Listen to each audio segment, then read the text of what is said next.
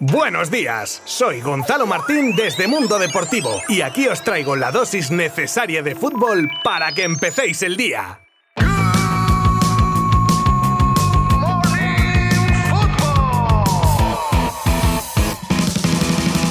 Pues a falta del partido de esta noche del Barcelona que se enfrenta al Granada en el Camp Nou, ayer se jugaban cuatro partidos de liga y el que enfrentaba al Valencia y al Real Madrid estaba en juego el liderato. Un partido que empezaba con un Valencia que salía en tromba por los blancos que como novedad tenían a Hazard en el once titular después de no haber jugado ni un solo minuto en Champions frente al Inter y con una primera parte que no llegó a adelantar a ninguno de los dos conjuntos, empezaba la segunda mitad con un guion muy parecido pero al contrario que en los primeros 45 minutos, esta vez el Valencia sí tenía premio a su presión y constancia con el gol de Hugo Duro en el 66. Este gol sería el principio del fin de los valencianistas, que tras una hora de esfuerzo comenzaron a desinflarse y encima con las lesiones de Correia y sobre todo de Carlos Soler, que dejaban tocado al equipo y que provocó un repliegue de los de Bordalás a la espera de alguna contra con la que matar el partido, pero ahí es cuando entre el desgaste de los locales y el empuje final del Madrid llegaba en el minuto 86 el gol de Vinicius, que marcaba el empate, gol que dejó tocado a los Ches y que aprovecharía de nuevo Vinicius dos minutos después, aunque esta vez sería para asistir a Benzema, que culminaba la remontada. Así, en dos minutos y en Madrid que se coloca líder en solitario. Sin duda, la pareja Vinicius-Benzema ha empezado fuerte esta temporada y así lo demuestran los números ya que se colocan Pichichi con 6 goles el francés y segundo máximo goleador el brasileño con 5. Y rápidamente os cuento los otros tres resultados que se dieron en el día de ayer con los empates a cero entre Mallorca y Villarreal y Real Sociedad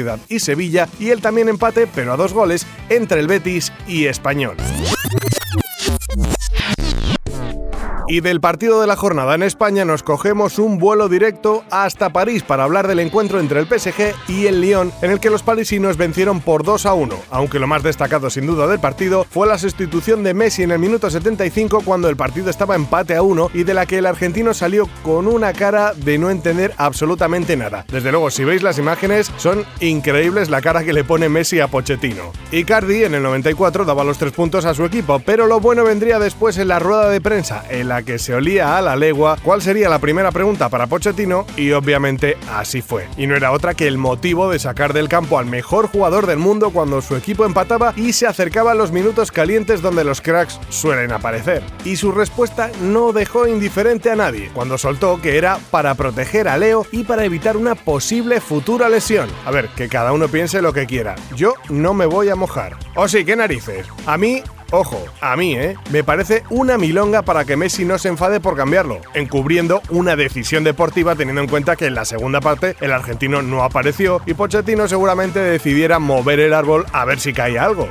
Mi opinión, ¿eh? También se le preguntaba por qué no estaba funcionando su tridente de ataque como se preveía a principio de temporada y comentó que es que esas cosas se mejoran en los entrenamientos. A ver, hasta ahí le compro lo que dice. Lo malo es que añadió y se excusó en que poco pueden trabajar si juegan cada tres días para mí, discurso de entrenador de equipo pequeño, como se suele decir, que me parece inaceptable con la plantilla que tiene el PSG. Bueno, y ahora que me he desquitado un poco, seguimos con más cosas.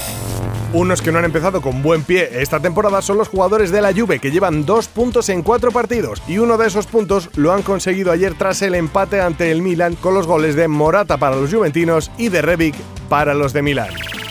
Cogemos de nuevo el vuelo que nos ha llevado por Francia e Italia y aterrizamos en Alemania, donde va a dejar de ser ya noticia, pero de momento lo es, los goles que mete Haaland. Y es que ha marcado un nuevo doblete y ya es el séptimo partido seguido anotando y se coloca a la cabeza de la clasificación goleadora junto a Lewandowski. Suena que en el Manchester United va a haber una limpieza a fondo para volver a la senda de la victoria, que para qué nos vamos a engañar, el United desde hace años es un poco la sombra de lo que fue el equipo del gran Alex Ferguson. Según The Sun, podrían salir en el mercado de invierno, ojo, en invierno, nombres como Van de Beek, Lingard, Martial, Diego Dalot, Phil Jones, Alex Telles y Eric Bailey. Contrariamente a estos casos, el United está intentando la renovación de Pogba, que termina contrato en junio pero que tiene muchos pretendientes, entre ellos Barça y Madrid. Y terminamos con la historia de una estafa digna de película y con varios jugadores de fútbol afectados, entre ellos Cristiano Ronaldo, Nani, incluso Jorge Méndez. Una señora de 53 años de una agencia de viajes en Portugal, utilizando datos de los implicados, desvió el dinero de hasta 200 viajes, que nunca se realizaron, claro, y de esta manera estafó casi 300.000 euros a cada uno sin levantar sospecha. Esto sucedió en 2017 y la señora fue pillada y condenada, y aunque en libertad condicional, sigue devolviendo el dinero en mensualidades a pesar de que la agencia tuvo que pagar los jugadores damnificados. Pues imaginaros, si una casa tarda 25 años en pagarse, igual no le queda tiempo material a la señora para poder devolver todo lo que hurtó. En fin, mala suerte, pero el que la hace la paga. Y nunca, nunca, nunca, mejor dicho.